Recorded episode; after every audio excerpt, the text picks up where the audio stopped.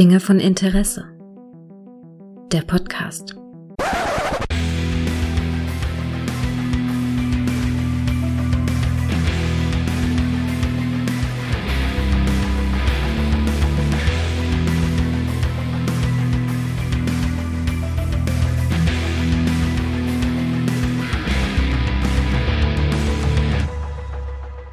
Hallo und herzlich willkommen zu einer neuen Folge von Dinge von Interesse, bei der ich mich freue, dem Mann zu begrüßen, der mir in letzter Zeit doch das ein oder andere heimgegeben hat. Hallo Kai! Hallo Gregor, erst schön mal wieder hier zu sein. ja, ich habe extra gestrichen, wie du siehst. Alles neu hier. Wunderbar, ja. Ja, in der Regel äh, ist ja bei mir ein bisschen äh, retromäßiger, obwohl das Thema ja heute auch nicht viel weniger retromäßig ist.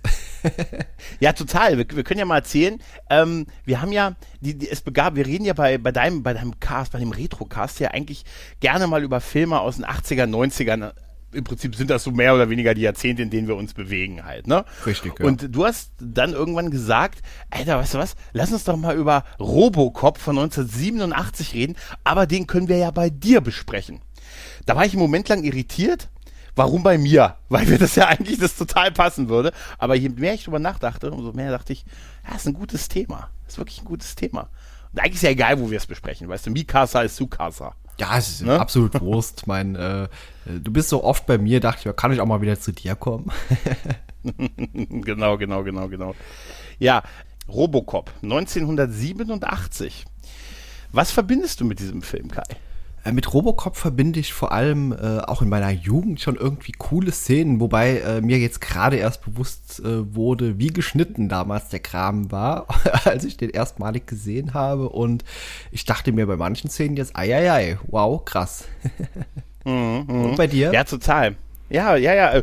Also ich habe den auch, äh, ich habe den definitiv später gesehen als 1987, Gott sei Dank. Auf jeden Fall. Ja. Ich weiß, weiß auch gar nicht mehr, äh, wann. Das muss, ich würde jetzt auch sagen, das gehörte auch mit zu den Filmen, die ich erst, wo, wo ich wirklich schon so in Richtung Erwachsen war. Aber ähm, ich kann mich auch noch erinnern, dass ich den auch unheimlich krass fand und mir wurde auch der Film so beworben, dass der auch extrem krass sein soll. Ne? Also man, und ich kannte tatsächlich ähm, den nach erst nachdem ich die, also ich habe erst die Serie mal geguckt. Die lief ja mal irgendwann auf Vox. Kennst du noch die Robocop Fernsehserie aus der Mitte der 90er? Boah, ich glaube, die habe ich nie bewusst gesehen. Nee, aber ich kann dir gleich noch was anderes erzählen zu Robocop, wann ich die gesehen habe, aber setz erstmal deine äh, Sache fort. Ja, diese, äh, diese Serie habe ich da wirklich auf Vox, meine ich, lief die, ich glaube sogar im Doppelpack mit Highlander oder so, so, so ganz dunkel erinnere ich mich daran. Äh, auf jeden Fall äh, habe ich die Fernsehserie ganz gut gefunden. Die ist auch gar nicht mal schlecht. Die hat mehr so ein, naja, die ist halt, die ist durchaus aufwendig, die ist auch humorvoll, deutlich weniger gewalttätig, logischerweise, aber hat tatsächlich, ähm, auch so einen gewissen Zynismus, äh, Zynismus, was halt auch dem, dem Film innewohnt. Und äh, ja, dafür ist die so ein bisschen prädestiniert und ich fand die, fand die immer gut, die Serie. Und dann kam ich halt irgendwann auch, dass man sagt, ja, muss jetzt aber auch mal die Filme gucken und den, den, besonders die ersten beiden Filme wurde einem ja immer gesagt und dann habe ich den ersten Robocop gesehen und ich meine ganz ehrlich, Paul Verhoeven, ne? Wer kennt die nicht, ne? Und dann ist mir eingefallen, ich habe den definitiv nach Starship Troopers gesehen. Das weiß ich, weil ich, äh, weil ich noch gesagt habe, ach guck an, da hat Starship Troopers das hier mit diesen Werbespots und so her. Ne? Ja, ja, das mit ist mir definitiv auch aufgefallen. Ja. Eben, ja. Also, äh, ja. als ich den Film geguckt habe, äh, habe ich gedacht, ah, okay, das erinnert mich aber sehr an Starship Troopers einiges. Äh, total, ne, total. Obwohl, das sind ja auch, ich glaube, es sind auch von denselben Leuten geschrieben worden, von hier Ed, auf jeden Fall Edward Neumeier und Michael Miner. Gut, das Starship Troopers war ja auch ein Roman, ne? Aber Paul Verhoevens Regie ist unverkennbar, finde ich. Und ich finde, man sieht tatsächlich sehr, sehr viel äh, von Starship Troopers schon in Robocop. Ja, auf jeden Fall. Ja, ja gut, äh, du weißt oder alle anderen wissen es vermutlich nicht so richtig. Also ich bin 1982 geboren und mhm. das muss so Anfang der 90er gewesen sein. Äh, meine Eltern waren außer Haus irgendwo und es war mein mhm. älterer Cousin äh, als Babysitter da. Und mhm. wie das halt so ist, äh, er hat gesagt, oh, ist mir egal, äh, bleib ruhig wach und guck mit mir Fernsehen. Und der hat Robocop geguckt. Da war ich ich schätze mal gerade so neun oder zehn. Oh. Aber okay. das wird natürlich auch die äh, geschnittene Fassung gewesen sein, denn die andere gab es, glaube ich, damals auch überhaupt nicht groß. War auf Video irgendwo ausgeliehen. Also das wird die geschnittene Fassung gewesen sein. Und ja, ja also wie gesagt, war damals schon krass, aber da habe ich den erstmalig gesehen, Robocop 2 erst viel später. Und äh, einiges hatte ich tatsächlich noch in Erinnerung, aber ja, ich sag mal, äh, Full HD und 4K hat dem Film jetzt nicht unbedingt gut getan an manchen Stellen. naja, es war noch so ein bisschen die, die Zeit vor Computereffekten. Ja. Ne, oder so, sie waren noch in den Kinderschuhen. Ich finde so die Effekte, die so den äh, Robocop an sich betreffen, so äh, dieses Kostüm und so, das finde ich eigentlich echt gelungen. Aber das, ähm, die, also sagen wir mal so, diese Stop-Motion-Sequenzen, die wir in dem Film an ganz vielen Stellen haben, gerade alles, was hier den äh, Ed, äh, Ed 2000, 29, hier 209, ne? Heißt er doch irgendwie Ed? Ja, diesen ja, Kampfroboter, ne? genau, genau, ja, ja. Genau, genau. Äh, das ist natürlich ganz offensichtlich Stop Motion. Ne? Das ist und, äh, absolut, ja. Man kann fast die Bilder sehen, wie da gearbeitet absolut. wurde. es ist irgendwie, das hat mir, das hat ein, das war schon damals, war das damals noch State of the Art? Irgendwie? Wir haben ja schon mehrere Filme besprochen, die eben dieses Stop Motion äh, benutzt haben. Unter anderem hier auch Howard die Ente. Die haben, da hat man mhm. ja äh, am Ende diesen riesen Alien hat man ja auch mit Stop Motion gemacht und ich glaube, das sah auch damals schon nicht so richtig geil aus, oder? Ja, aber ich muss ganz ehrlich sagen, jetzt hier, wo ich den jetzt auch nochmal geguckt habe, ich habe jetzt auch diese 103 Version, die 103 Minuten Director's Cut Version geguckt. Ähm, da, also, also die, die Komplettversion halt und äh, ganz ehrlich, du, äh, du siehst das, ähm, also die, die ganzen Gewalttaten, ich sag nur dir, das Erschießen von Alex Murphy, ne, und so, das ist natürlich wirklich krass gemacht. Also das sind von den Effekten, das ist, das sieht wirklich super echt aus halt, ne? das sieht super brutal. echt aus, ja, total. Das, aber, aber das Stop Motion ist irgendwie tatsächlich nicht so gut gealtert, finde ich. Ja, aber auch die Sequenz, als man äh, Murphy da in, in, den Kopf reinschießt, da sieht man äh, leider sehr offensichtlich inzwischen, dass das irgendwie nur so eine so eine Puppe ist, in die man da dann reingeschossen hat. Mhm. Also das sieht ganz merkwürdig aus und dasselbe sieht man äh, am Ende nochmal, als hier der äh, Chef beziehungsweise der stellvertretende Chef dort äh, ja, aus dem Fenster runterfliegt, oh, ja. das sieht auch ganz übel aus. Ja, ja da, da muss ich, das muss ich auch, die, ich die Szene habe ich mir tatsächlich auch aufgeschrieben, als äh, hier äh, Dick Jones, äh, dargestellt von dem fantastischen Ronnie Cox. Ronnie Cox, genau. Ro Ronnie Cox hat Dick Jones das finde ich total großartig. Auf jeden Fall, als er aus dem Fenster ähm, geschossen wird, ne, im Finale, ne, ähm, dieser Fall nach unten, der hat total lange Arme. Warum ja. hat er denn so lange Arme? Das habe ich zweimal. Das Gesicht, ja. Ja, das habe ich. Ich, ich habe das. Ich war total. Einmal war ich an, an den Pilotfilm von Angel erinnert, wo auch äh, der Bösewicht am Ende aus dem Fenster äh, geschmissen wird. Und das war ja gut ein paar Jahre später, aber das sah deutlich besser aus. Also deutlich besser. Also das sah sogar richtig gut aus. Und, und das hier, also gerade auch diese Verlängerung der Arme, die überhaupt keinen Sinn ergeben, ja. wenn er da runterfällt, das ist schon, das ist tatsächlich schlecht gealtert. Ja gut, klar. Und man sieht natürlich mit einer besseren Bildqualität auch den einen oder anderen Effekt, ne, auch mal aus einem anderen Blickwinkel. Ne? Ja, genauso übel sieht eben, wie gesagt, diese Kopfschussszene aus. Guck dir die gerne auch nochmal an. Kurz bevor das passiert, gibt es so einen Kameraschwenk von hinten nach vorne und da sieht man eindeutig, dass das nur irgendwie entweder Animatronic ist von Murphy oder einfach nur so eine Gummimaske und die, wie gesagt, die sieht ganz, ganz schlimm aus. ja, ja, oh Mann. Naja, aber die Geschichte von, von dem Film ist ja im Prinzip die, wir haben ja, wir erleben ja den, den Cop Alex Murphy, da gespielt von Peter Weller, ähm, der halt äh, als Polizist nach Detroit versetzt wird und hier Detroit ist so ja, vom Verbrechen überrannt und äh, im Prinzip die Polizisten, die werden alle irgendwie, irgendwie knapp gehalten und die sind unterbesetzt und unterfinanziert und unterbezahlt und die werden auch noch der, dem örtlichen Großkonzern ausgeliefert. Weißt du, was auch total geil ist, dass die Stadtverwaltung, die Verwaltung der Polizei an, äh, ja, an, an OCP, an Omni Consumer Products äh, übergeben hat. Warum auch immer. Ja, das wird nicht erklärt, ja, ja. Das, das wird auch nicht, das wird als gegeben hingenommen, dass irgendwie der Großkonzern, der da irgendwie so das Sagen hat, auch so ein bisschen, ähm, auch jetzt die Polizei auch noch leitet, aber trotzdem die Polizei auch noch knapp hält. Also ich habe das mir immer so vorgestellt, dass wir sind ja in Detroit, ne? wir sind ja irgendwie im 21. Jahrhundert in Detroit. Es ist im Gegensatz zu vielen anderen Science-Fiction-Filmen auch aus der Ära relativ pessimistisch. Ne? Alles so gewalttätig und düster und dunkel und dann die, der böse, die böse Konsumkritik an dem, an diesem Unternehmen, ähm, was ein, was einen großen Plan hat, nämlich den Umbau der Stadt, also Detroit in Delta City.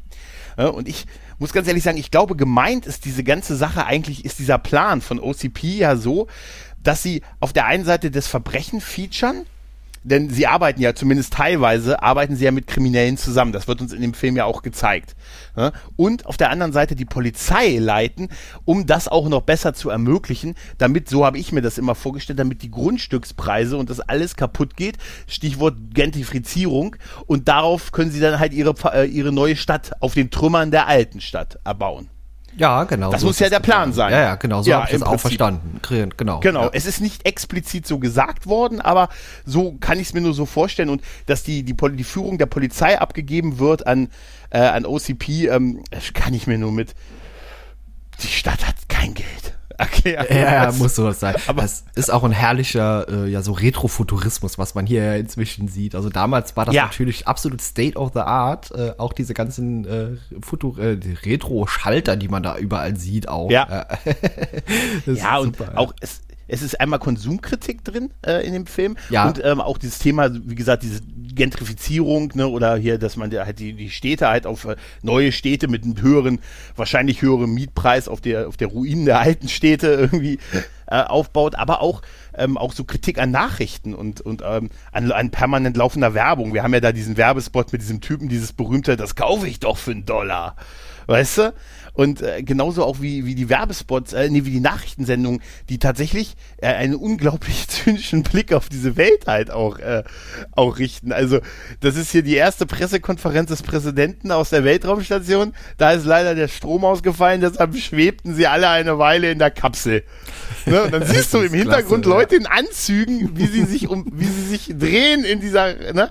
Ja, später wird auch noch erzählt, dass ähm, dass es da irgendwie so einen Laser gibt, ein Laser. Der Laser, Laser, ist großartig, der auch zufällig noch genau. irgendwie mehrere Präsidenten niederrafft. Ja, der hat, der, der ist irgendwie außer Kontrolle geraten, hat dabei leider auch noch zwei ehemalige Präsidenten umgebracht. Ja, klasse. Also die im, im Ruhestand. Ja. Die im Ruhestand waren. Also das wird so nebenbei erklärt. Das ist so ein bisschen einmal so wirklich diese diese Starship Troopers äh, Geschichte mit ne. Ja, wollen Sie seien Sie ein guter Bürger, ne? Wollen Sie mehr wissen? Das hat einen sehr dran erinnert und das war auch in der Fernsehserie von von Robocop ein ganz großes Element. Diese diese Medien Medienkritik im Prinzip, die man da reingebaut hat. Und das auch zu einer Zeit, wo das noch nicht so en vogue war, wie, wie Jahre später. Ja, ja, ja, ja, das stimmt absolut. Ja, also ich sagte genau. mal, der. Film war inhaltlich äh, schon seiner Zeit ein bisschen voraus, hat auch eben diese Themen angesprochen, die man, wie du schon sagst, damals eher nicht so angesprochen hat. Und ja, auf jeden Fall äh, interessant auf jeden Fall. Ja, er, Alex Murphy hat ja eine Partnerin, Anne Lewis, von Nancy Allen gespielt. Äh, mit der wird, da wird er so ins kalte Wasser gestoßen quasi und die haben dann irgendwie gleich einen ersten dann gemeinsamen Einsatz. Das ist aber auch gleich ihr erster, letz, ihr gemeinsam, letzter Ein, äh, Einsatz, weil dabei wird ja, ist ja diese berühmte Erschießungsszene von Alex Murphy, als sie da den, den örtlichen, äh, hier Clarence, äh, wie heißt der, Blooddicker, ne, heißt er Buttdicker oder Bot irgendwie so ähnlich. Ja, Kurtdicker, genau. Von, ja. ja, Kurtwood Smith ist fantastisch als Bösewicht. Er wird uns auch in den Nachrichten Sendung als 31-facher Cop-Killer irgendwie präsentiert. Und es gibt ja auch einen Polizisten, der noch im, in seinem, mit seinem letzten Atemzug gegen ihn ausgesagt hat, bevor er gestorben ist, der Frank, Frank Fredrickson der, da sehen wir am Anfang des Films noch, wie sein Spind abgebaut wird, weißt du? Ja, richtig. Da musste genau, ich auch, ja. so, auch so ein bisschen lachen, wie das so alles so nebensächlich ist. Er hat es nicht geschafft. Morgen ist die Beerdigung. Also, so, weißt du, morgen. Ja, ja der, äh, der äh, Chef dort von der Polizeieinheit, der ist auch irgendwie cool, oder? Ja, ja, aber, aber auch so diese Schnelligkeit. Er hat es leider nicht geschafft. Morgen ist die Beerdigung. Und Schüssel sammelt wie immer die Spenden für die Familie. Und da ist so dieser Typ mit der Brille und diesem Karton. Ja, so, der, der, da rumläuft ja, ja, und äh, erstmal den Spind leer räumt und dann sagt, ja, ja, hier dann, der sammelt auch noch ein bisschen Geld ein danach. Ja, das ist halt, da ist das ist alles schon sehr, sehr zynisch und die sind ja auch sehr desillusioniert. Das merkst du auch bei den Polizisten, die dann sagen, es ist kein Geld da, keine Überstunden. Wenn du Hilfe brauchst, kommt keiner oder es sind viel zu wenig Polizisten halt im Einsatz und die sind ja auch kurz davor zu streiken ne, für bessere Arbeitsbedingungen. Die, die streiken ja zum Teil auch in dem Film. Das spielt ja auch alles mit rein in den Tod von Alex Murphy, der unter anderem ja auch dadurch passiert, sie verfolgen ja die Bösenwichte am Anfang und überlegen dann, ob sie denen, die ins Gebäude verfolgen und dann heißt es ja, Verstärkung kann erst später kommen. Und dann gehen sie halt trotzdem rein. Immer ein schlechter, immer ein großer Fehler. Ja, da weiß man, in Filmen weiß man dann immer schon, oh, gleich passiert irgendwas, was nicht gut ist. Aber bevor wir genau. gerade zu dieser brutalen Erschießungsszene kommen, äh, der, eine der ersten Personen, die noch von Murphy umgebracht werden, hast du den erkannt? Äh, habe ich den erkannt? Nee. Okay, das ist Nils Sammers gewesen, den kennen wir okay. als, ähm, ähm, ja, Hilfs-Sheriff aus Lucky Luke haben wir zusammen ah, äh, okay. Und äh, den hatte ich auch damals als Cameo eben bei Howard die Ente erkannt. Das ist dieser Polizist, der bei dieser Straßensperre äh, kurz zu sehen war. Okay, mich hat es total rausgebracht, dass einer von denen die deutsche Stimme, die damalig deutsche Stimme von Eddie Murphy hatte. Und ich stelle ständig Tommy an Eddie Pieper. Murphy hatte. Ja, ja. ja genau. War dran, dran denken an, an den, das war super. Naja, auf jeden Fall, diese, diese Erschießung ist ja, eine, ist, ja eine, ist ja eine Hinrichtung. Das kann er ja schon gar nicht mehr anders nennen. Also die spielen ja erst Sehr ein brutal, bisschen mit ihm. Ja, und dann wird er halt wirklich durchlöchert. Also wirklich, das ist äh, super brutal. Und Aber er ist auch zäh. Krankenhaus. Er ist C, Ja. er überlebt das ja so ein bisschen zumindest und aber dann äh, ist ja kurz der, der Rechtsstreit mit äh, OCP, die sagen, ja Moment, er ist Polizist, wir können rechtlich mit dem machen, was wir wollen, offensichtlich und dann äh, es wurde uns ja zwischendurch ja dieses ähm, vorgestellt, dass OCP ja so eine Art vorhat, eine eigene Verbrechensbekämpfung äh, aber auch noch aufzubauen. Dann gibt's ja diesen alten Mann, der Boss von OCP, der hat dann hier diesen Ad 209 äh, Roboter da vorgestellt, der ja auch dann außer Kontrolle gerät und auch auf eine unglaublich brutale Art den einen Mitarbeiter da tötet, der dann so den, den Überfall spielen soll. Ne? Hm, genau, richtig. Somit gilt das Projekt so ein bisschen als gescheitert und dann gibt's halt noch den Plan B von dem anderen Typen aus dem Vorstand äh, und das ist halt dann so eine Mischung aus Mensch und äh, Maschine und dadurch entsteht halt Robocop und ich fand auch immer diese, diese Szene, wo Robocop dann das erste Mal in Betrieb genommen wird, weißt du, wo noch so, wo so die Plane über ihm noch hängt, wo du alles so durch diese Plane durchsiehst, weißt du, auch wie die Zeit vergeht, dass die zwischendurch ist eine Partyszene, die du hinter der Plane Ja, ja. feiern siehst und so. Ich Ne? finde das eigentlich Und- ein bisschen erschreckend, dass die immer sagen, okay, Ja. da löschen wir noch ein bisschen mal da die Erinnerungen und äh, er, er kriegt das bewusst mit, offenbar. Also er ist die ganze Zeit irgendwie bei Bewusstsein auf eine gewisse Art und Weise und immer wird sein Gedächtnis wieder ausgelöscht. Finde ich schon irgendwie gruselig, auch den Gedanken. Ja, einmal das und das und die Banalität für die anderen, dass das halt alles so ein Job einfach nur ist, ne? Total, ja. Ne? Ja, das ist, das macht's halt noch, äh, noch schlimmer. Beklemmender, An ja. der ganzen Geschichte, richtig, richtig. Und dann wird er halt präsentiert und das erste Mal, wo, wo wir ihn richtig sehen, ist ja dann an dem Schießstand dann im Polizeirevier. Ne? Äh, erst sehen wir ihn ja hinter dieser Glasscheibe und dann dieses Robocop-Design, wie er dann an, äh, in dieser, ja, äh, bei diesem Schieß, äh, ja, wie nennt man das, Schießstand übt halt, ne? Und das Design von Robocop ist sehr geil. Finde ich, also, das ist unheimlich klobig, hat un, ist unheimlich schwer, muss unheimlich schwierig gewesen sein, das zu tragen. Peter Weller hat das ja nur für viel Geld noch ein zweites Mal gemacht und sagte danach, konnte er oder wollte er halt auch die Rolle nicht mehr spielen, weil dieses Kostüm einfach zu krass anstrengend ist. Ähm, er konnte ja auch keine Treppen damit gehen. Ne? Also immer, wenn man ihn Treppen runtergehen sieht, hat er, hat er untenrum nichts an. Ja, auch im Auto hat er untenrum nichts Ja. an. Ja, ja. Und äh, es eine war super auch cool zu lesen, ja, ja, dass er äh, fast äh, drei Pfund pro Tag verloren hat, weil er einfach so extrem geschwitzt hat dadurch. Und dass Ja, man der ist äh, ja in den Anzug geworden. hat man eine Klimaanlage eingebaut. Das ist super. Aber ganz ehrlich, das ist mein Ganzkörperkostüm, oder? Es sieht fantastisch aus, ja. Das, das ist halt, das ist ikonisch, aber es hat halt auch eine schwere, es ist halt wie so ein Panzer auf zwei Beinen irgendwie, ne? Ja, er wirkt damit natürlich auch erstmal bedeutend größer. Und äh, auch cool ist, dass äh, Peter Weller das ganz gut spielt, denn er kann in diesem Anzug, er hat er eigentlich nur, man hat ja Blick auf den Mund und äh, das ist eigentlich alles, mit dem er anfangs so Emotionen ein bisschen rüberbringen kann noch, auch eben später in diesen Traumsequenzen und als ihm dann selber sein Bewusstsein wiederkommt, äh, muss ich sagen, hat er wirklich gut gemacht. Hat er fantastisch gemacht. Das ist wirklich gut. Ähm, wir haben dazwischen auch noch eine, eine Szene gehabt, wo wir sehen, dass er so gewisse Regeln befolgen muss. Ne?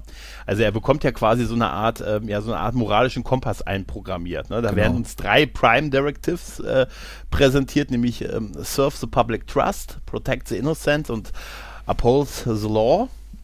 Und eine vierte, die noch als äh, Classified äh, angegeben wird. Ne?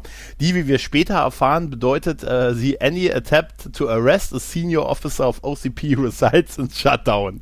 genau, also er kann keine Chefs äh, festnehmen oder ja.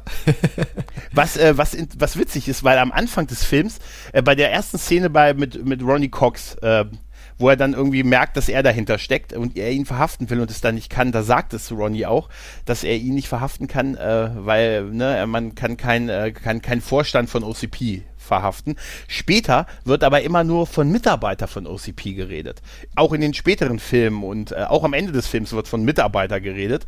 Und ähm, im, im, weiteren Lore von Robocop, da, ist es, da reicht es einfach schon für OCP zu arbeiten. Da konnte er irgendwann auch nicht mal mehr, nicht mal auf Sicherheitsleute schießen. Oder auf die ne, Putzfrau. Die ja, ja, okay. Oder auf die Putzfrau, genau, quasi. Weil die alle, äh, ja, auf sie für OCP gearbeitet haben. Da muss man schon live gefeuert werden, um nochmal gefeuert werden zu können ja, es ist äh, am Ende super. Deswegen, das ist ja eigentlich so der einzige Ausweg, dass dann äh, derjenige einfach äh, entlassen wird und dann sagt er, ah ja, vielen Dank und ja, so nimmt ja. Äh, sein jegliches Ende. Richtig. Aber ich fand auch super diese ganzen Szenen, wo uns Robocop bei seinen ersten Einsätzen gezeigt wird, weißt du? Wie er da den Typen, der den Schnapsladen überfällt, äh, fertig macht, wie er diese Frau rettet von diesen beiden Typen, die sie offensichtlich äh, sexuell belästigen sehr sexuell belästigen. Sie, diese Frau hat doch offensichtlich eine Perücke aufgehabt, oder? Oh ja, eine sehr offensichtliche, aber ja. sehr offensichtlich. Ja, ne? ja auf jeden aber, Fall. Weißt du, was ich in der, in der, in der deutschen Synchronisation total niedlich finde? Wenn sie sich dann an ihn schmiegt und sagt, sie haben mir das Leben gerettet, danke, danke, danke. Und er, und er sie darauf hinweist, dass sie in einem, in einer äußerlichen emotionalen äh, Notlage ist und er, ich zitiere, eine Notzuchttherapieklinik informiert. Das fand ich auch großartig. aber in Deutsch. ja, was ja. ist denn eine Notzuchttherapieklinik? Und wie sind also, die damals bei der Synchro genau darauf gekommen, das zu das sagen? Das frage ich ja. mich auch. Es es gibt doch dieses Wort in der Kombination nicht. Notzucht-Therapieklinik. Ich habe keine weißt Ahnung. Ja. ich musste aber sehr lachen. Auch dieses Zurückweichen von ihr dann ist, ist total super halt, ne? Ja, ich musste die Szene ja. habe ich mir zweimal angeguckt, weil ich dachte auch so nebenbei so, Mann, was hat der gerade gesagt? Und dann noch, ja, nochmal zurück richtig. und nochmal gehört. Was uns ja auch gezeigt wird, ist, dass er ja auch Träume hat, ne? dass er sich an Teile seines, seines, seiner Ermordung im Prinzip, denn es war ja zumindest die Ermordung seines, seines menschlichen Körpers im Prinzip, ähm, dass er sich daran ja erinnert, dass er dann diese, diese wirklich äh, Traumsequenzen hat, was man sogar halt an, äh, an seinem Herzschlag misst und so und ähm, die gute ähm, Nancy Allen, äh, die gute ähm, Anne Lewis hat ja auch so den Verdacht, dass es Robocop, dass Alex Murphy Robocop ist. Das aufgrund der, er hat ihr ja dieses, ähm, wie, wie nennt man das denn, wenn man mit der Waffe diesen Trick macht, dieses, äh, dieses Drehen in der Hand, bevor man sie in den Halfter steckt. Weißt das ist ja meine? auch so dieses Lucky Luke-mäßige, wie das, ja. das, welchen Begriff das jetzt hat. Also jeder weiß, wenn man Lucky Luke denkt, der dreht das halt so in der Hand und macht es in seinen Halfter wieder rein, genau. Ja, also das, das ist eben von seiner Persönlichkeit äh, übrig geblieben. Ein bisschen schade finde ich am Film eigentlich. Das ist aber nur so eine leise Kritik, dass das irgendwie nicht ein bisschen thematisiert wurde. Also es wurde gesagt, die, das Gedächtnis ist ausgelöscht und jetzt bekommt das wieder. Da wurde aber irgendwie kein Satz drüber verloren, wieso das jetzt sein kann und ob man da irgendwas gegen tun mag oder ob man das einfach so zulässt. Da hätten mir so ein paar Sätze irgendwie noch gefehlt. Ja. Naja, sie ähm, regen sich ja darüber auf, weil er, verhält, er fängt ja dann an, nachdem er träumt, äh, rennt er ja quasi weg. Da wird er ja doch von, von Anne Lewis äh, sogar mit seinem Namen angesprochen und zeigt ja daraufhin eine deutliche Reaktion, weil er sucht ja dann quasi die Typen, die ihn erschossen haben und äh, fängt an, die zu verhaften. Ja, also da ist denen das schon klar geworden. Aber sie, sie scheinen ja auch nicht so richtig, ja gut, das ist das Erste, das ist der Erste, mit dem sie das halt machen, ne? Ja, also, natürlich. Es wird ja umso mehr hätte ich erwartet, dass sie es thematisieren. Moment, wie kann das sein? Wieso hat er Erinnerungen? Aber ich fand diese Szene auch ein bisschen albern, als diese zwei Arbeiter, die Angestellten dort sitzen, Kaffee trinken, Zeitung lesen und im Hintergrund diese Traumsequenzen ablaufen und der im Hintergrund mit seinen mechanischen Geräuschen da äh, eben seine Albträume auslebt. Und das müssen die doch mitbekommen haben davor. Die sitzen hinter nur diesem Drahtgitterkäfig. Äh, ja, ja, richtig. Ja. Ja, vor allen Dingen, ähm, es gibt ja dann diesen, diesen jüngeren Mitarbeiter, hier Robert äh, Morton, hier von äh, Miguel Ferrer, äh, sehr geil gespielt, der so der Aufsächsige ist im, im Vorstand hier von OCP, der so sein eigenes Süppchen kocht und so, ne? Oder kochen möchte.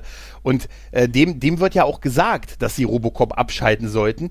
Ähm, aufgrund dessen, weil sie dieses Verhalten sich nicht erklären können, ne? dass er von dass er von alleine jetzt quasi auf die Jagd geht und da, da schnauzt er die ja auch total an und sagt, wir können den doch nicht nur, weil er träumt, schalten wir den doch jetzt nicht ab.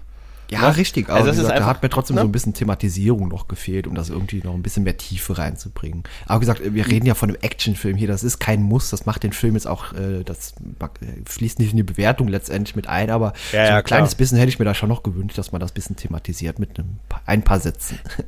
ja auch krass eigentlich, dass sie, dass er wohl sein Sohn und so er erwähnt hat, diese ganze The Thematik mit seiner Frau und seiner, seiner, seinem Sohn in den zweiten Teil verschoben haben. Da, da begegnet er den ja erstmal wieder. Im, hier im ersten Teil ist er danach ja nur, dass er durch seine alte Wohnung rennt, ne? dass er da läuft und dann diese Flashbacks von früher hat. Ne? Mit seinem Kind, mit seiner Frau und pipapo. Ne? Und das, äh, also die direkte Konfrontation, die haben wir, glaube ich, erst im zweiten Teil wieder mit seiner, mit seiner Familie. Das, wo er bei denen dann immer vorm Haus steht ja, was ja auch total gruselig ist. Total irgendwie. gruselig, ja. Und ich muss sagen, ja. da habe ich auch meine Erinnerungen, Teil 1 und 2 sind da ein bisschen verschwommen, denn ich habe auch im ersten Teil jetzt eben Szenen erwartet, die eigentlich aus dem zweiten Teil stammen. Ja, nee, weil diese, das wird tatsächlich thematisiert, da wird es ihm sogar verboten, äh, weiterhin da, ne, du kannst ja nicht bei deiner Ex-Frau, sagen sie irgendwie Ex-Frau, das äh, hat man auch in dem Remake, in dem stehen. unsäglichen Remake ja. hat man das, glaube ich, auch mit oh. eingebaut, oder? Da war ich im Kino drin, im unsäglichen oh. Remake, Mann.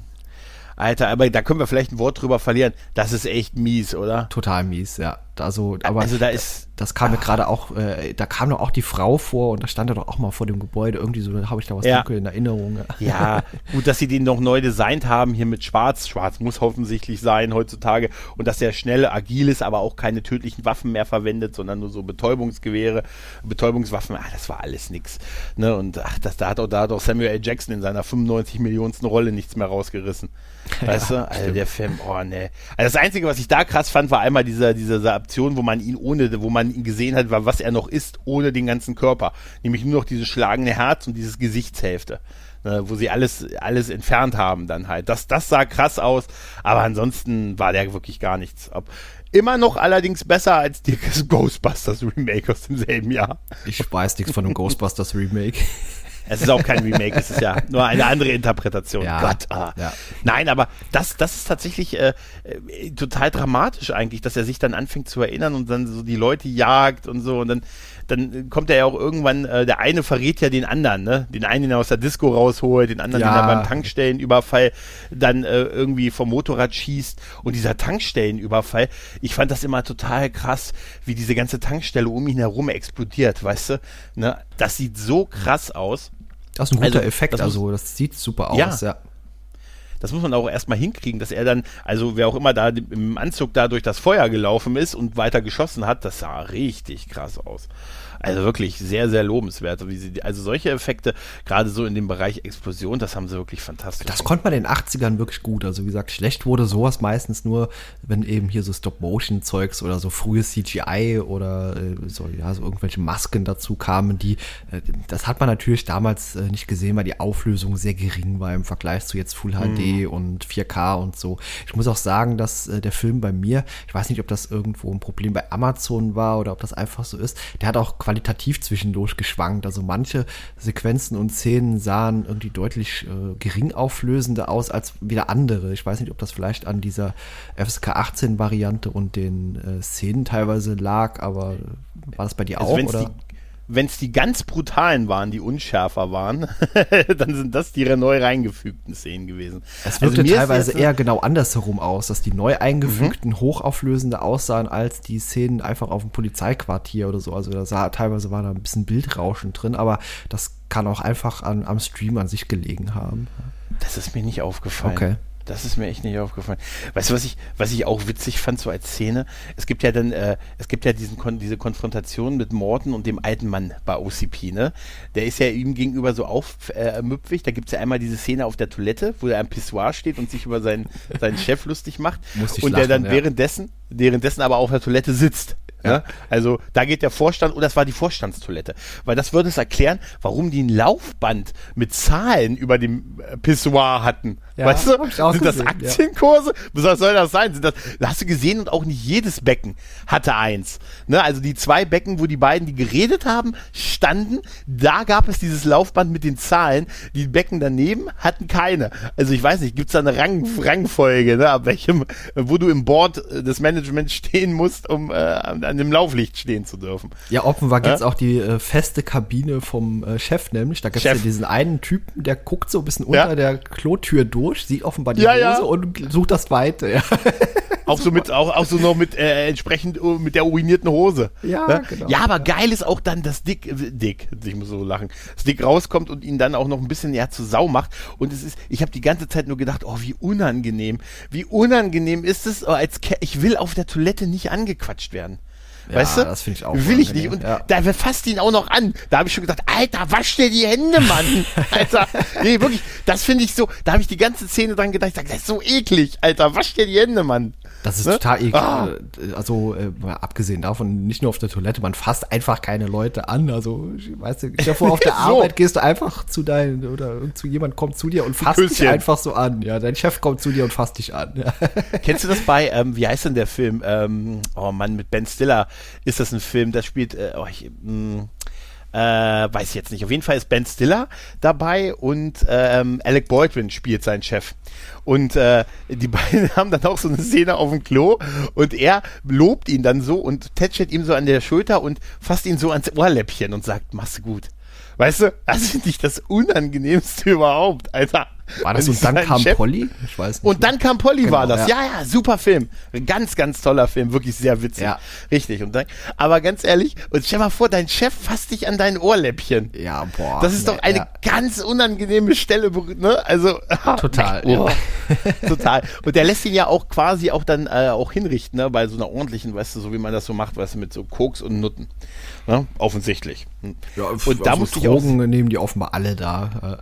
Äh, nehmen die, es waren die 80er. Ja. Versuch da mal einen zu finden, der keine genommen hat, weißt du? Auf jeden Fall ist die, ähm, da musste ich auch sehr lachen bei dieser ganzen Sequenz, wenn, weißt du, da, da sind die Effekte halt wirklich, wenn der, wenn, wenn er ihm ins Bein schießt und ne, also wirklich das Bein durch, durch, durchschossen ist und er ihm dann diese Handgranate hinsteht und vor allen Dingen diesen Fernseher anmacht, wo dann diese Videobotschaft ne, von Ronnie drauf ist, weißt du? Also das ist auch so geil. Ich habe mich gefragt, wie hat er das denn gemacht? Ich habe mich vor CD allem gefragt, was macht ich, diese ne? riesige Videowand plötzlich bei Ihnen in der Wohnung? Und äh, das ist übrigens genau dieselbe, die man am Ende auch in dem Bürokomplex sieht. Also ist haargenau dieselbe Videowand. Guck dir die mal an. Es war die Frage, warum er zwei identische Fernseher übereinander hat. Ja, eben, das ist Ne? diese merkwürdige Videowand in der Mitte, also vor allem auch an der Stelle, wo kein Sofa davor steht, wo man sich in der Regel vielleicht Ja. hinsetzt und Fernsehen guckt. Ja, Ne, äh, das Sofa steht auf der Linie dazu. Also du müsstest quasi auf dem Sofa sitzen und direkt zur Seite gucken, um genau. auf den Fernseher zu ja, ja, gucken. deswegen. Ja. Ja, Ganz das merkwürdig. macht doch überhaupt keinen positioniert. er guckt ja auf nach, er guckt vom Sofa aus auf den Kamin, aber den Fernseher, der steht ihm quasi im Rücken. Das ist doch nicht normal, oder? Nee, äh, diese- diese ganze Videowand ist nicht normal. Also, ja. Ich würde doch nicht. Aber auch, dass er da so dieses Video. Und ich habe mich gefragt, ist das einfach ein abgespieltes Video? Und äh, es kann ja keine re- reine, es ist ja keine Interaktion. Es ist ja eine Videoaufnahme, ne, wo er ihm sagt, ha. Du hast dich gegen mich gewendet und hier hinterlasse ich nochmal ein paar, ein paar Beweise zurück, die auf mich zurückzuführen sind. Ja, aber interessant fand ich, wir reden ja über einen Film hier von 1987. DVDs waren noch äh, weit entfernt, aber er legt offenbar eine CD ein, auf der ein Video ist.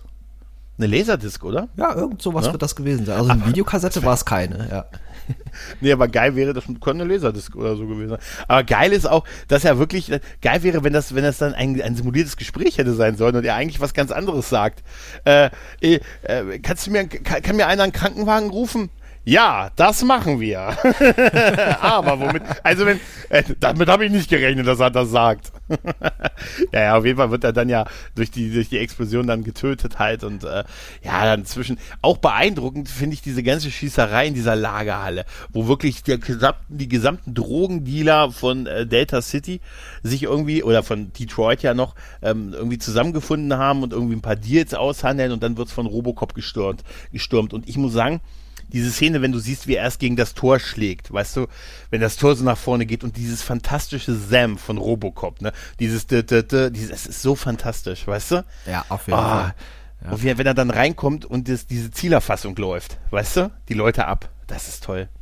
Ja, also ich muss sagen, da haben mich einfach total viele Szenen auch an irgendwas erinnert, was man in späteren Filmen immer wieder so auf oder so Stilmittel, die man irgendwie benutzt hat, eben auch diese Tür gegen die mehrfach gekloppt wird und äh, auch auf der anderen Seite die ganzen äh, ja, Bösewichte, die äh, alle ihre Knarren äh, laden und sich schon mal in Position begeben. Das ist doch in unzähligen Filmen danach auch äh, immer wieder aufgegriffen worden. Ja, total. Und es ist so viel effektiver in diesem Film als jetzt in diesem, in diesem Remake, weißt du, wo dann, wo er dann so 80 Leute gleichzeitig anvisieren kann und dann mit einer Affengeschwindigkeit durch so eine Lagerhalle sich durchschießen kann. Weißt du, was man schon hundertmal gesehen hat, diese Schwere in dieser Szene ist viel interessanter, viel eindrucksvoller halt. Ne? Ja, vor es allem ist der Robocop in dem Film ja auch glaubwürdiger als in dem Remake. Also, ja, wie gesagt, das, das Ding ist, ist schwer, das Ding ist behäbig. Ja. ja. Das ist ein Panzer auf zwei Beinen im Prinzip. Richtig, genau. Ja? Aber ja, worüber ich sehr lachen musste, war dieser, äh, dieser, dieser Kampfroboter, der einfach diese Treppe darunter gefallen ist und dann diese mechanischen Geräusche, die klangen, als würde er irgendwie schreien oder weinen. Ja, ja. da musste ich sehr lachen, ja.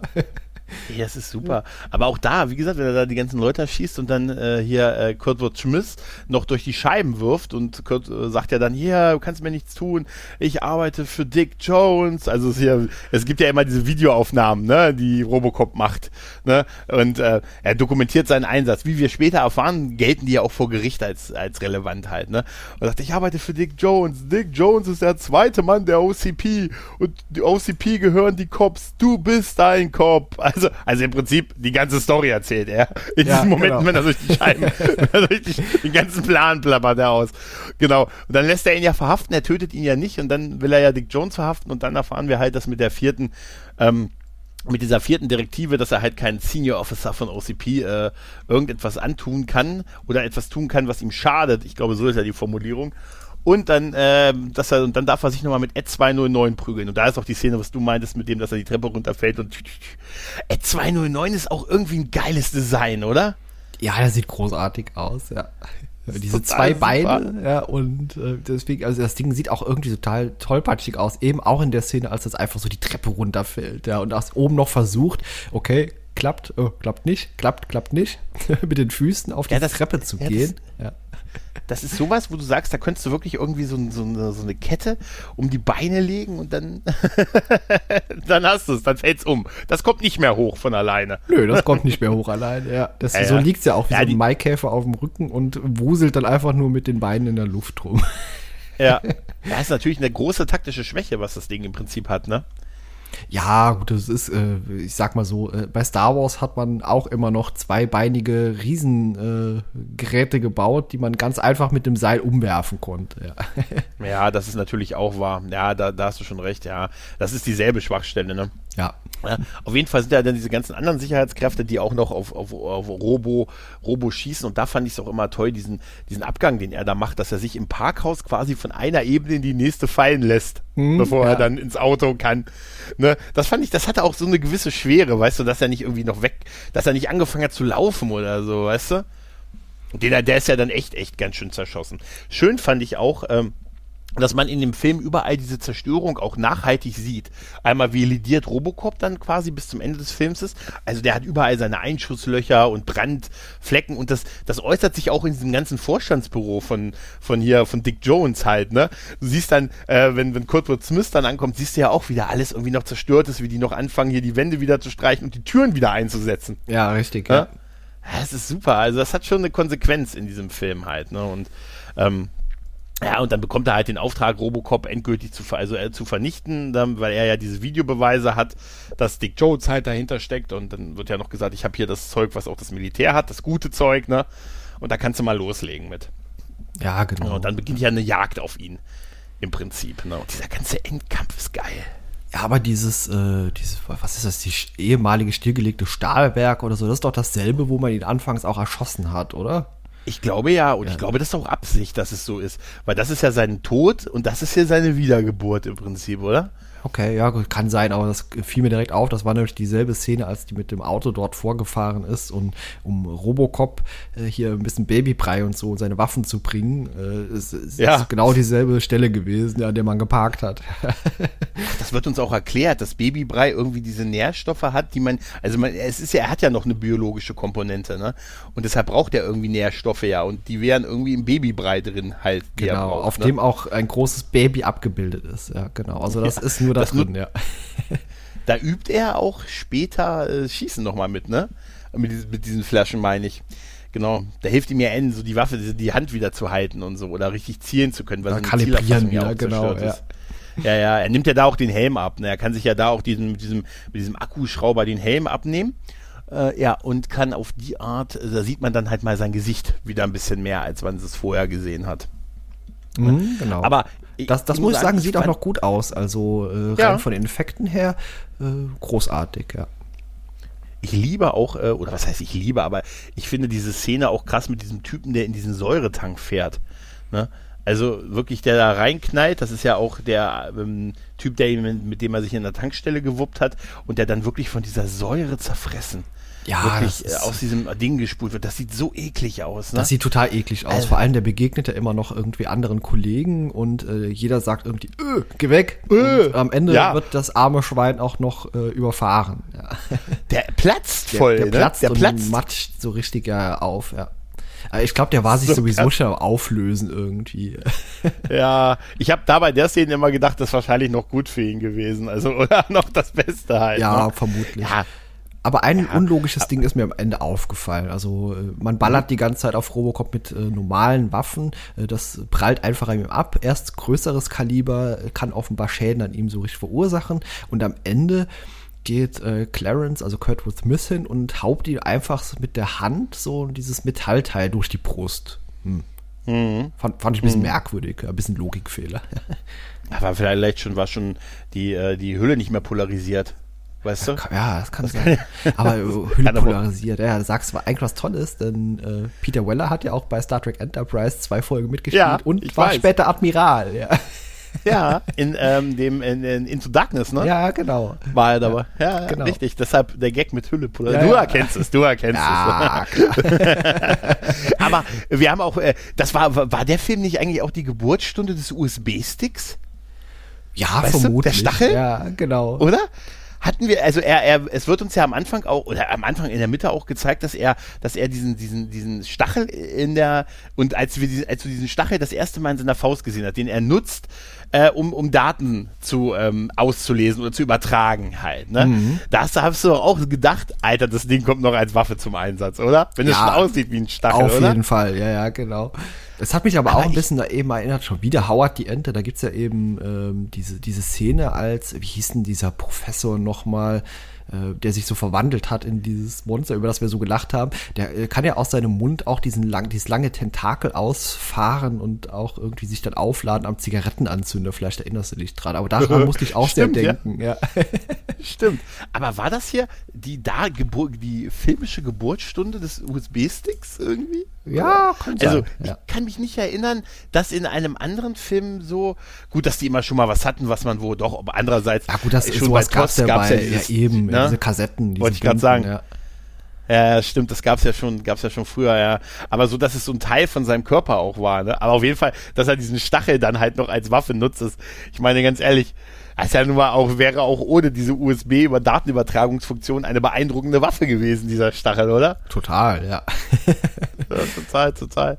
Ich muss auch, ich, ich erkenne es jetzt aber auch, dass du recht hast. Am Ende bei, bei OCP bei dieser, bei diesem Board-Treffen, ne, dann ähm, sind, ist diese Videoleinwand ist das ja wirklich. Das ist wirklich die, die Fernseher, die, die der Typ im Wohnzimmer bei sich hat. Ja, ja, deswegen. Genau. genau. Ja, und da kommt, da kommt Robocop rein und, und äh, zeigt halt das Videomaterial, was er hatte, ne, mit Kurtwood Smiths Aussage mit, es war Dick Jones, es war Dick Jones und ja, der nimmt auch sofort dann seinen Chef als Geisel. Immer eine gute Idee bei sowas, ne, und sagt, ja, lass mich gehen und so und äh, ich nehme meine Geisel mit und dann, ne, und äh, dann gibt's ja immer noch diese Direktive Staffel 4, dass er halt niemanden aus dem, kein Senior Officer von OCP ähm, etwas tun kann und dann kommen die berühmten Worte halt von dem alten Mann von OCP, Dick, du bist gefeuert. Genau, ja. Inklusive noch einem Schwinger in den Magen und so und dann äh, wird Dick aus dem Fenster geschossen. Genau. Also ja. super. Das ist, das, das ist, ist eine tolle geil. Szene, ja, ja. Ah, jetzt kann ich sie endlich erschießen. Jetzt sind sie gefeuert, kein Mitglied mehr, also ab mit ihnen. Ein paar Löcher rein und raus aus dem Fenster. Ja. Er sagt ja auch Danke, ne? Genau. Ne? Und äh, es wird ja noch gesagt, äh, ja, irgendwie, wer sind sie oder wie können wir sie nennen? Und da sagt er, oder er sagt ja dann auch, ich bin Murphy. Also nicht äh, Robocop, sondern Murphy halt. Ne? Ja, ich bin ja auch, äh, im Retrocast bespreche ich ja auch viele Computerthemen und äh, was ich gelesen habe, dass die Spezialeffekte wurden tatsächlich mit dem Commodore Amiga hier erzeugt. Das habe ich äh, in den, äh, in den äh, Notizen gelesen. Super. Mhm.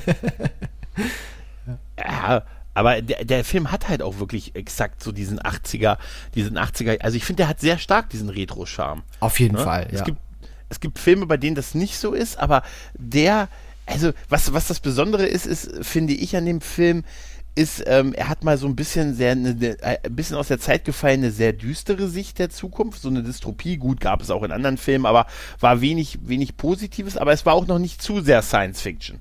Weißt du, es war ja so, weil wann soll der spielen?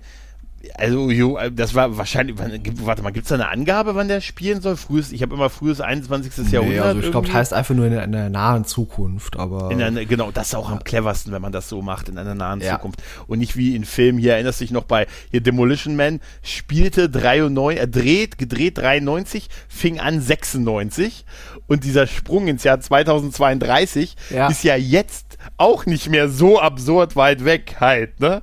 ja, richtig, Ja. genau. Deshalb ist es wahrscheinlich am cleversten, das so zu lassen. Aber dieser Blick halt auch, dann auch dieses, diese, diese Werbung und diese, diese Kritik an, an so Großkonzernen, so, die was Böses planen und, und dann äh, auch hier die Leute da alle mit Kriminalität aus der Stadt vertreiben wollen, um sich dann so, ein, so eine heile Welt da aufzubauen. Ich sag nur Delta City und so.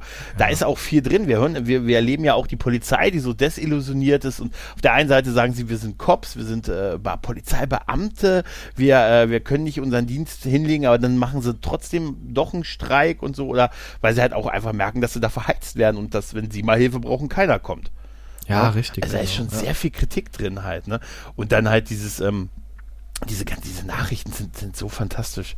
Da hätte ich gerne echt mehr gesehen. Das haben sie auch in den Filmen ja beibehalten, aber also auf jeden Fall den Härtegrad, meiner Meinung nach, der ist nicht mehr erreicht worden. Also der zweite Teil war auch noch recht brutal und ich habe zu dem zweiten Teil witzigerweise so ein ähnliches Verhältnis, wie ich es zu den Ghostbusters-Filmen habe, dass ich früher den zweiten Teil irgendwie geiler fand als den ersten, aber als ich dann irgendwie ja, älter und weiser wurde, erkenne ich halt, dass der erste Teil schon der geilere Film ist. Ja gut, ich habe jetzt keinen direkten Vergleich. Also den zweiten Teil habe ich auch ewig nicht mehr gesehen. Den müsste ich mir noch mal angucken. Äh, ist das Mhm, das mit diesem Teenager, der da mitspielt, noch? Ja, ja, ja, der dann selber so, ey, der dann selber so ein Gangsterboss kurz wird und dann so eine gibt's dann so ein, so ein auch so ein, so ein super Bösewicht, der so eine super Droge hat, wie immer super, und der dann auch in so eine Art Robocop-Kostüm gesteckt wird und dann ein großer Robocop ist, der sich, also dass so quasi der eine Mensch in der Maschine sich gegen den anderen Menschen in der Maschine halt kämpfen muss. Ja, Und okay, ja. Ja, da sind schon auch krasse Sachen drin, aber ähm, es fährt halt so die Geschichte den Weg weiter. Und der ist aber auch noch so der einzige von den Fortsetzungen, den man so richtig gut noch gucken kann. Der dritte Teil, den kannst du dann im Prinzip schon echt vergessen. Der ist auch deutlich günstiger produziert worden und da gab es dann auch, glaube ich, gleich 16er Freigabe und auch so Sachen wie einen fliegenden Robocop am Ende. Oh, weißt oh, du, mit oh, so einem ne, übel, ja. Fluganzug. Also eher Die Serie dann. Ja. Ja, ja, die sind, da ist, äh, man muss hochgelobt, äh, soll noch, könnte man noch äh, die Firma erwähnen, Orion, die das produziert hat. Wer kennt denn Kai? Die muss doch auch das Herz aufgehen, wenn du dieses Orion-Symbol am Anfang siehst. Wenn, weißt du, die Sterne sich zu dem O Ach so, ja. bilden. ne? Das ist doch 80er Jahre pur, Das oder? ist total 80er Jahre, ja. Auf jeden Fall. ja. Also, Ja. äh, diese, die- also diese ganze Polizeistation, äh, die ist 80er. Also guck dir mal andere Filme aus der Zeit an, wie Polizeistationen von innen aussehen. Und das sieht jetzt hier, obwohl es in der Zukunft spielt, immer noch genauso 80er aus. Ja, eigentlich ist das einzig, äh, die einzig wirklichen Zukunftselemente ist Robocop an sich und ist Ed 209. Ne? Äh, aber Und im Prinzip- Haus vielleicht noch hier dieser äh, Besichtigungsroboter, der da rumsteht.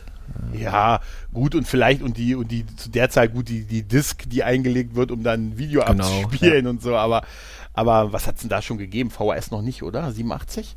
War es noch Beta da?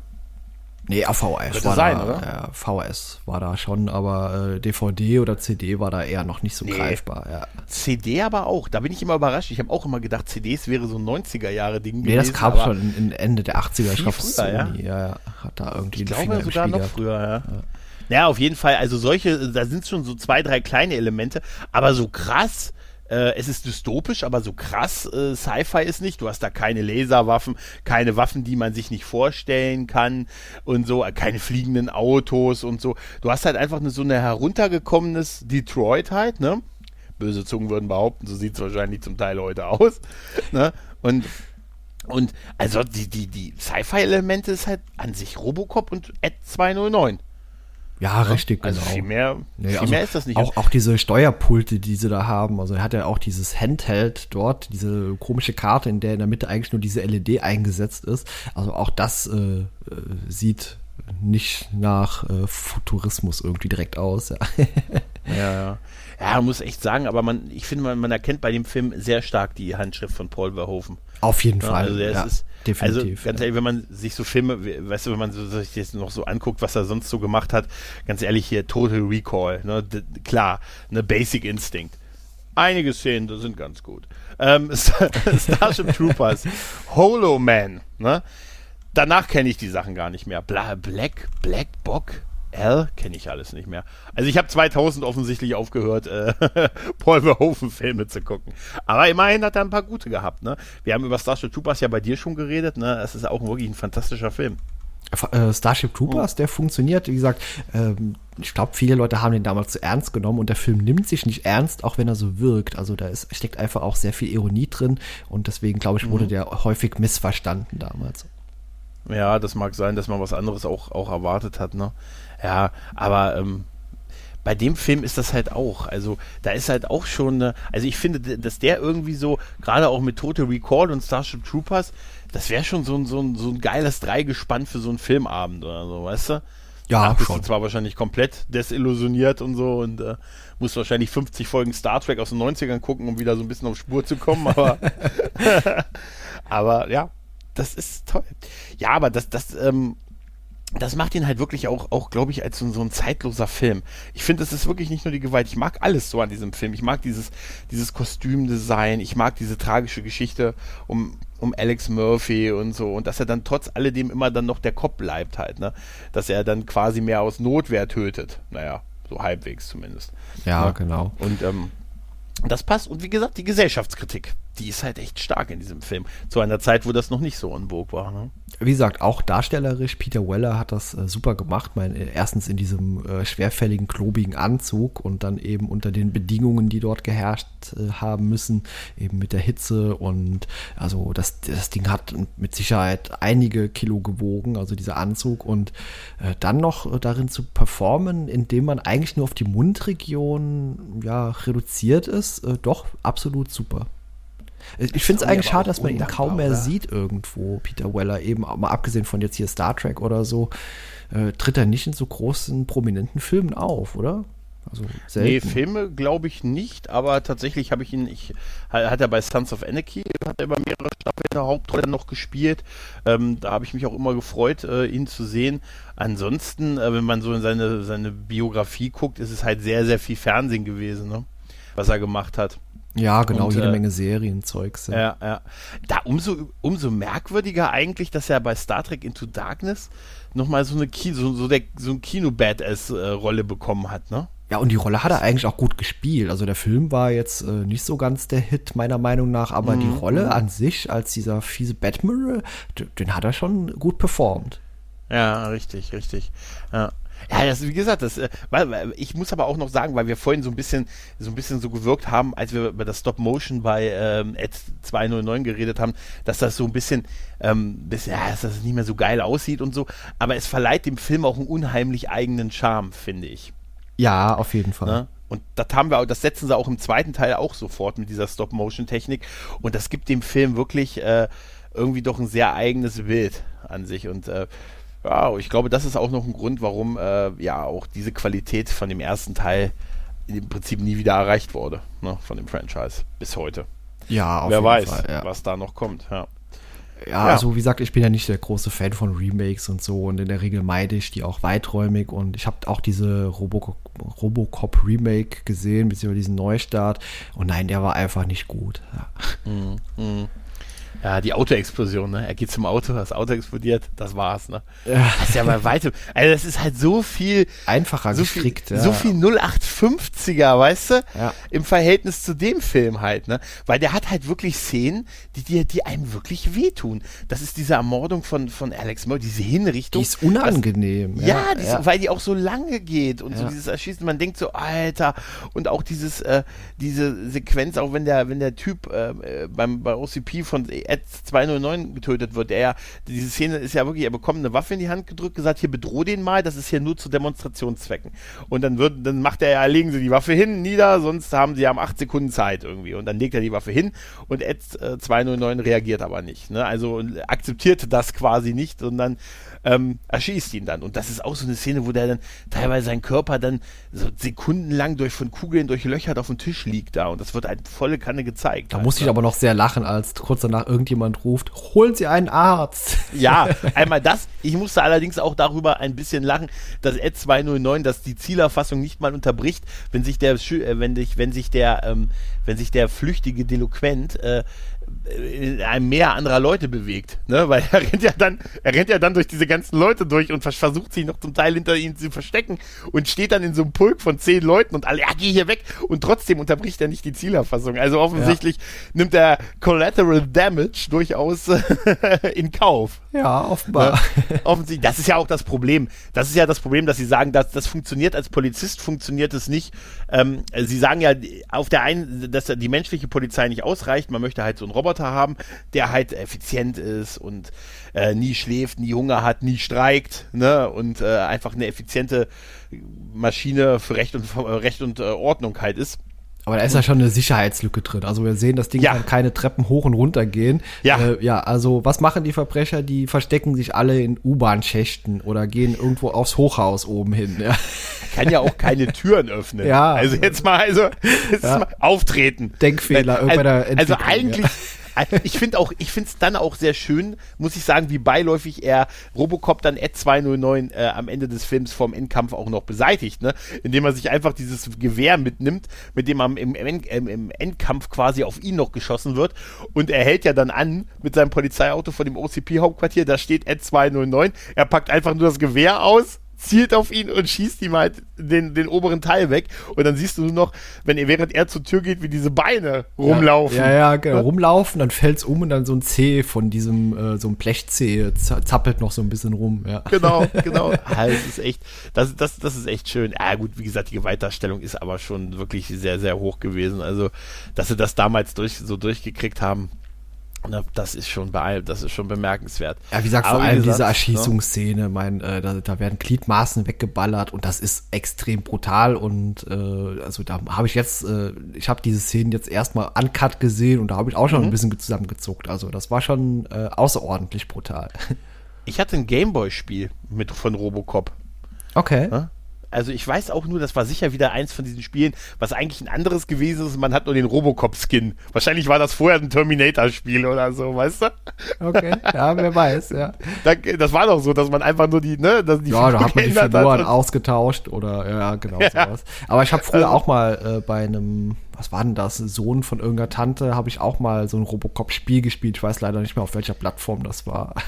ja, ich, ich, weiß noch, das habe ich gerne äh, gespielt. Und das war auch so eins, wo du in einer Tour einfach nur hast, äh, du hast den Feuerknopf einfach nicht losgelassen, hast dann, hast dann einfach die Salbe hoch und runter gezogen. So Mega Man-mäßig. Ja, ja, so. ja. Wahrscheinlich war es mal ein originales Mega Man. Und ich, ich gab es nicht in, irgend, in später in irgendwelchen Mortal Kombat-Spielen auch, dass du dann Robocop versus Terminator und so spielen konntest? Ich meine mich da zu erinnern. Oh, das war ich nicht so. Mortal Kombat habe ich nie so richtig gespielt. Ich war eher okay. so der Street Fighter-Spieler damals noch. Das gab es ja auch auf dem PC und ja, aber Stimmt, Mortal ja. Kombat ja, war jetzt nicht so mein Ding, ja. Mortal Kombat. Na gut. Tja, ich glaube, äh, dann haben wir es soweit, oder? Hast du noch was? Nö, ich habe nichts mehr. Super. Ja, dann Kai, ich bedanke mich. Es ist immer wieder eine Freude, mit dir äh, über einen Film aus den 80ern zu reden oder überhaupt zu reden. Ja, es war mit Sicherheit nicht der letzte. Demnächst geht's ja. vermutlich im Retrocast wieder fleißig weiter. hört, hört. In dem Sinne, liebe Leute, macht's gut. Tschüss und ciao. Tschüss.